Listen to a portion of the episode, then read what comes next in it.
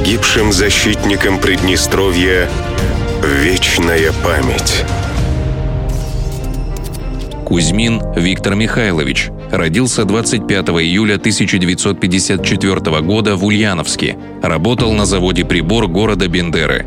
С марта 1992 года в Народном ополчении.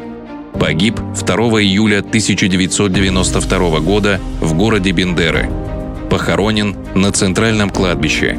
Награжден медалью защитнику Приднестровья орденом за личное мужество посмертно. Мы помним.